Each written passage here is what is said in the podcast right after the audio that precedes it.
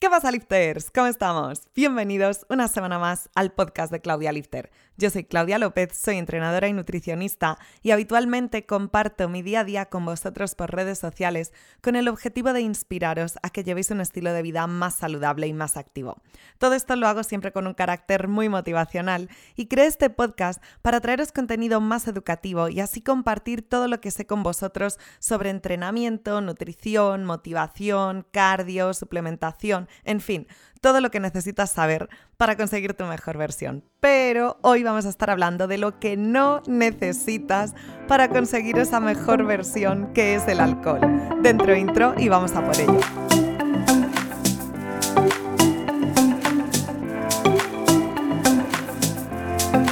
En el podcast de la semana pasada os contaba que había bebido un par de copas de vino blanco para ver qué me ponía el Oura Ring sobre mis datos de temperatura corporal, frecuencia cardíaca, calidad del sueño, etc. Y la verdad es que tras esa noche que bebí, fueron mis peores datos en los 10 días aproximadamente que llevo utilizándolo. Entonces he decidido hoy dedicarle un episodio entero al alcohol, ya que muchas veces el alcohol lo tenemos como una droga normalizada y hasta nos sorprende utilizar la palabra droga para describirlo, porque es algo tan social, sobre todo en España, tan de tomarse unos vinos, unas cañas después del trabajo o en cualquier comida o cena de, de bebida en vez de beber agua, está tan normalizado que no nos damos cuenta de que es una sustancia tóxica. Así que hoy no quiero demonizar esta sustancia, yo soy la primera que disfruta de ello, yo soy de las Rías Baixas, un buen albariño me hace feliz, pero sí quiero compartir con vosotros información que quizá no es tan frecuente, no es tan común y puede que desconozcas sobre el alcohol. Así que lo primero que quiero contaros es que el alcohol es una sustancia que es hidrosoluble y liposoluble. Esto significa que se disuelve tanto en agua como en grasa. Habitualmente, eh, desde las vitaminas hasta otras drogas, las sustancias pueden ser o hidrosolubles o liposolubles, pero el alcohol es ambas cosas, entonces afecta a todo nuestro cuerpo, ya que a diferencia de otras drogas que solo afectan a receptores de células y luego producen respuestas en cascada, el alcohol puede afectar directamente a todas las células del cuerpo de forma directa y esto explica muy bien los daños que produce y de los que os hablaré luego. Y hay tres tipos de alcohol, el alcohol isopropílico, el alcohol metílico y el alcohol etílico. Y este tercero es el único que es apto para el consumo humano, pero no deja de ser tóxico. Como ya sabéis, esto no es nada nuevo, el alcohol se metaboliza en el hígado y al metabolizarse produce una sustancia que es venenosa y esa sustancia es la que nos da la sensación de ir borrachos. Bueno, la sensación y la, la realidad de ir borrachos. Cuando el alcohol se metaboliza en el hígado, esa sustancia venenosa hace que sintamos todos esos efectos. Y además, lo demás que produce son calorías vacías que no tienen ningún beneficio. En el hígado también se metabolizan las proteínas, los carbohidratos y las grasas. Y todos estos procesos de ingiero comida, se tiene que metabolizar o me falta energía, tengo que tirar de reservas de glucógeno o de grasa para tener energía porque no estoy comiendo en ese momento, todo eso sucede en el hígado. Así que si de repente estamos bebiendo alcohol, nuestro hígado tiene que ocuparse del alcohol directamente porque es la sustancia tóxica y todos los demás procesos del organismo en cuanto a pues quizás síntesis proteica para recuperarme después de un entrenamiento y para ganar masa muscular y fuerza o pérdida de grasa porque estoy en déficit calórico y entonces mi hígado va a tirar de grasas para producir energía, todo eso pasa a un segundo plano y el hígado se pone a trabajar en metabolizar ese alcohol. Así que ya sabéis que si estáis a dieta no debéis beber alcohol, pero tened en cuenta que incluso si dices, bueno, esto para la gente más friki, ¿no? Pero bueno, es que aunque me beba una o dos copas de vino, sigo en déficit calórico. Sí, está muy bien contar calorías, pero eso no lo es todo. Pero bueno, cualquier persona que se cuide, que sea deportista o que esté a dieta, ya sabe que el alcohol no es recomendable. Sin embargo, cualquier persona que no se preocupa por estas cosas y que dice yo como sano, solo tomo una copita de vino por las noches cuando ceno o yo solo bebo un día a la semana cuando salgo y se piensan que están llevando un estilo de vida saludable y que ese poquito, entre comillas, de alcohol no va a tener repercusiones, esas personas están equivocadas. Y por eso quiero crear este capítulo hoy con este contenido para que entendamos más allá de la dieta o de cómo afecta al rendimiento deportivo, para que entendamos cómo afecta el alcohol a nuestro organismo y especialmente a nuestro cerebro. Cuando bebemos, el alcohol afecta a la corteza prefrontal.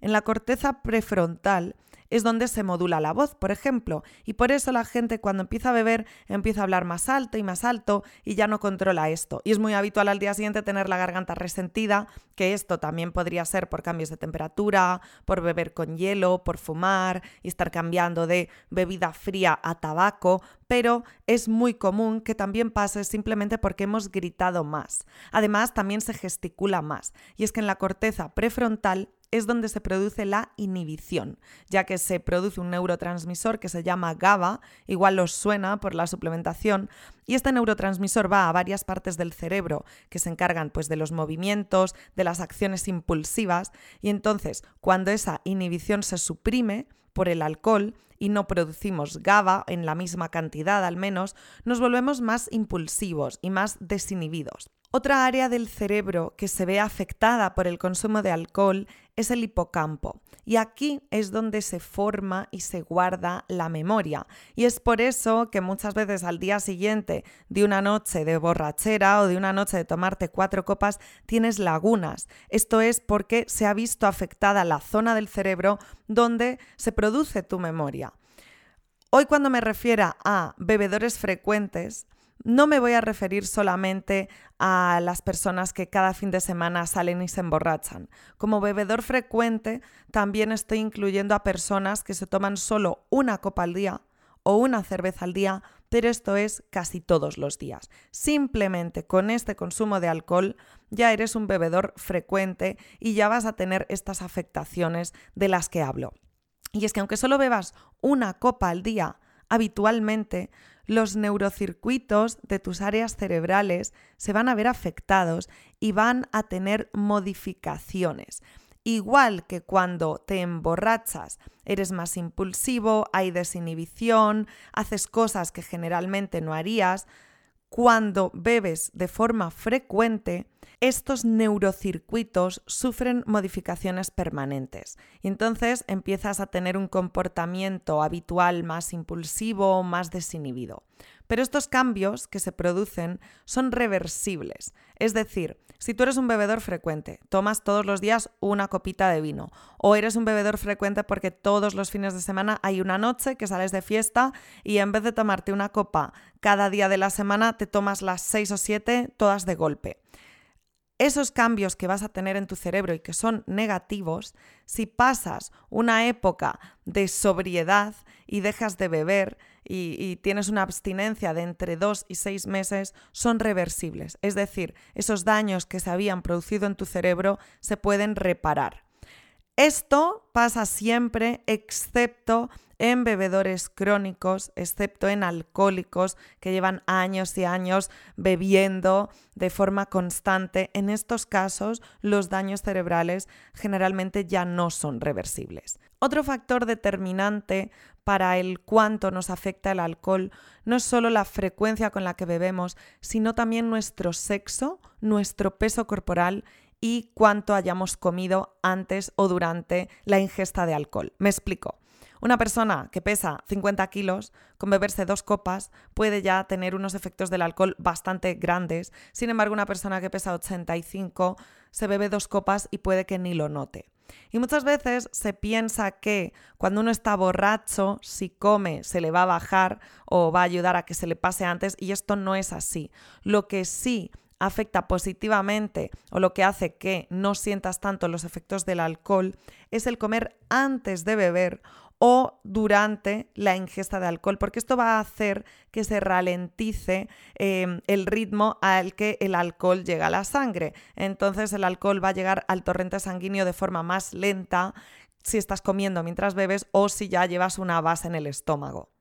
Especialmente si esa comida incluye tanto proteínas como carbohidratos y grasas. Si la comida incluye los tres macronutrientes, como hay muchísimas más enzimas implicados en su digestión, esto va a ralentizar más que el alcohol vaya a la sangre versus comer solo uno de los tres macronutrientes o la combinación de dos en vez de los tres macronutrientes. Así que si sabes que vas a beber, el hecho de que tu comida anterior a beber incluya tanto una fuente de proteínas como una fuente de carbohidratos como una fuente de grasas va a ayudarte a tolerar mejor ese alcohol.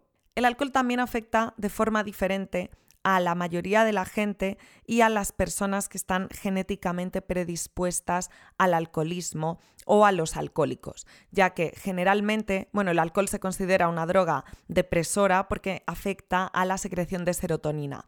Y generalmente cuando uno bebe una copa y dos y tres, se siente contentillo, se siente feliz.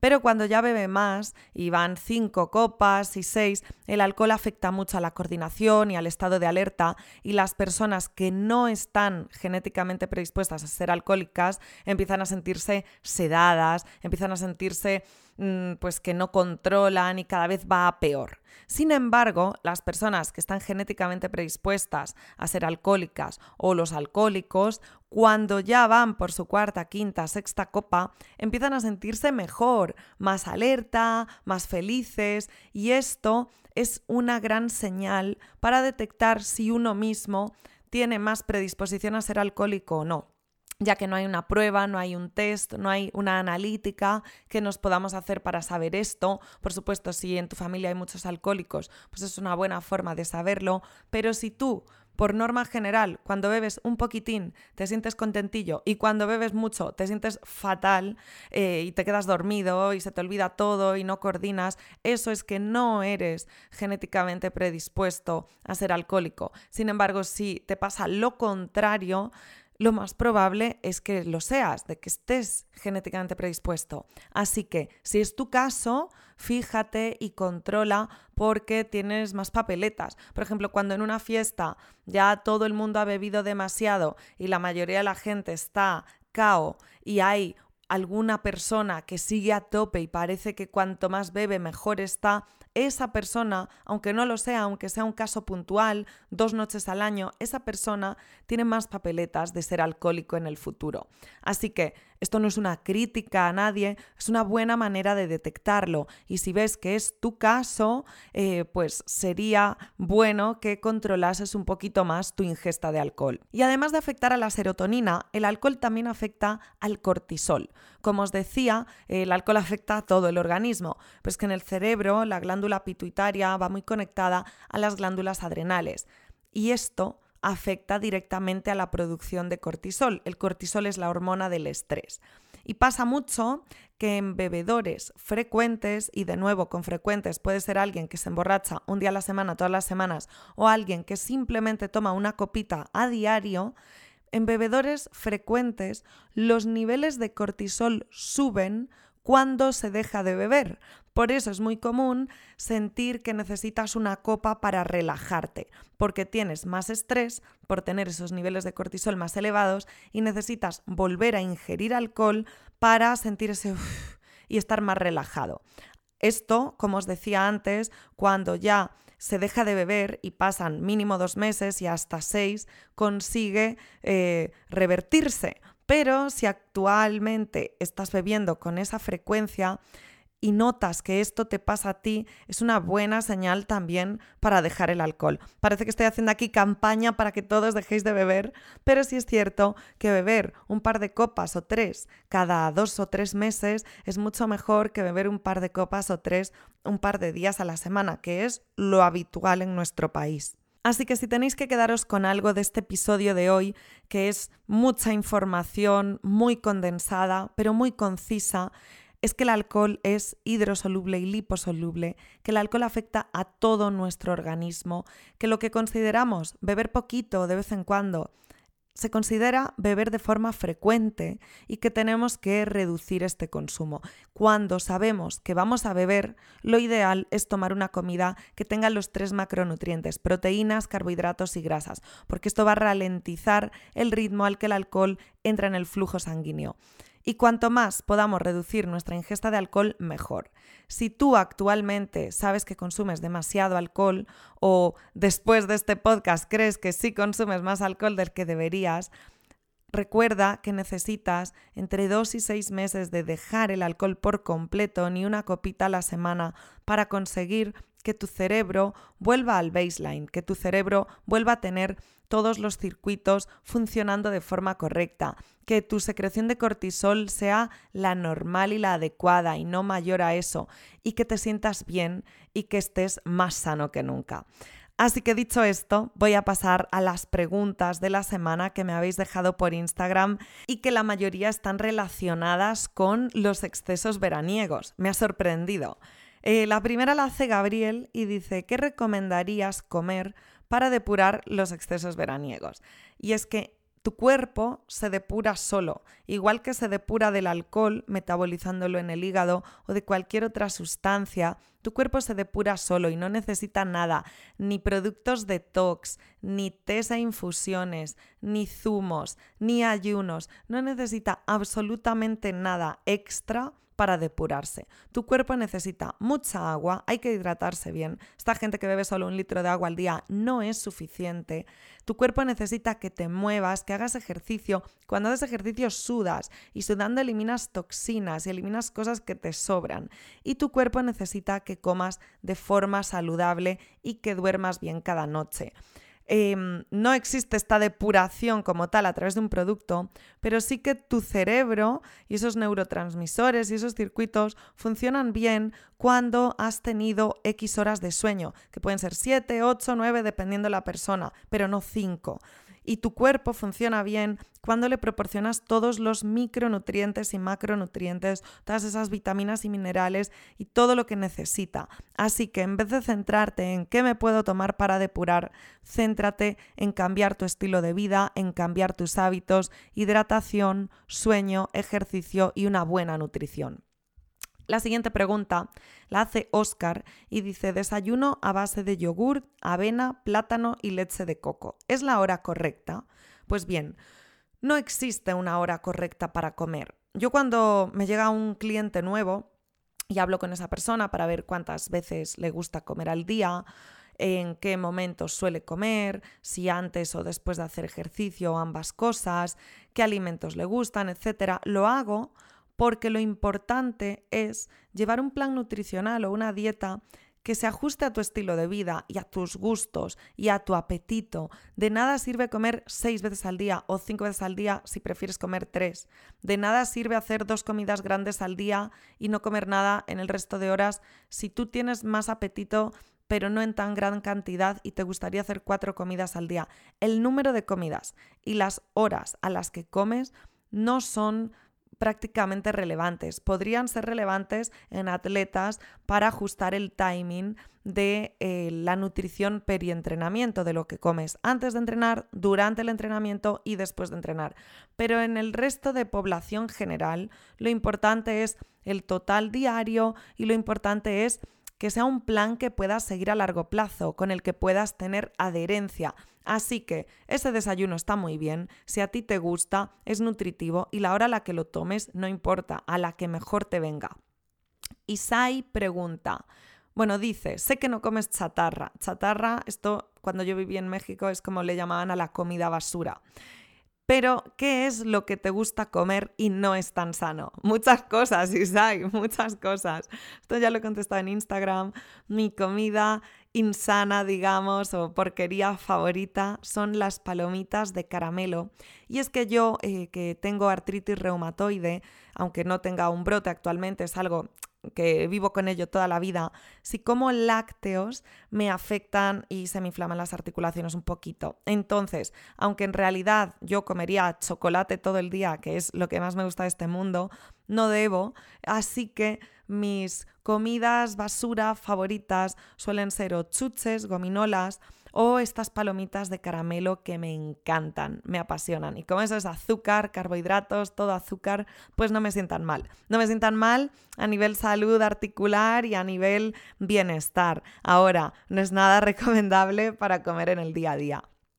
Y por último, Álvaro pregunta que qué hay que hacer para ir al podcast. Álvaro es un entrenador que sigo desde que le escuché en una entrevista y eh, vamos a invitarlo a que venga a este podcast y vamos a empezar a traer más invitados de vez en cuando. Como quizá ya sabéis, yo realizo el contenido audiovisual de Décimas, la marca de deportes. Si vais a cualquier red social de Décimas España, me veréis ahí hablar de muchos temas relacionados también con la salud, el entrenamiento, la nutrición.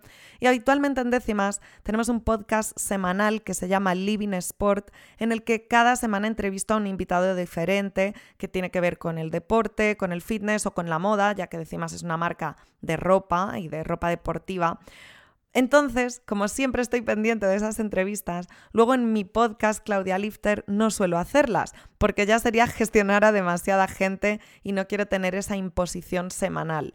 Pero si cualquier persona que me escuche y que tenga algo interesante que contar relacionado pues con este mundillo, salud, nutrición, bienestar, suplementación, eh, incluso psicología, cualquier cosa afín, yo estoy encantada de entrevistar a diferentes profesionales y personalidades. Así que si me estás escuchando y quieres que te entreviste, dímelo por MD y si me estás escuchando, déjame unas estrellitas en la plataforma en la que estés.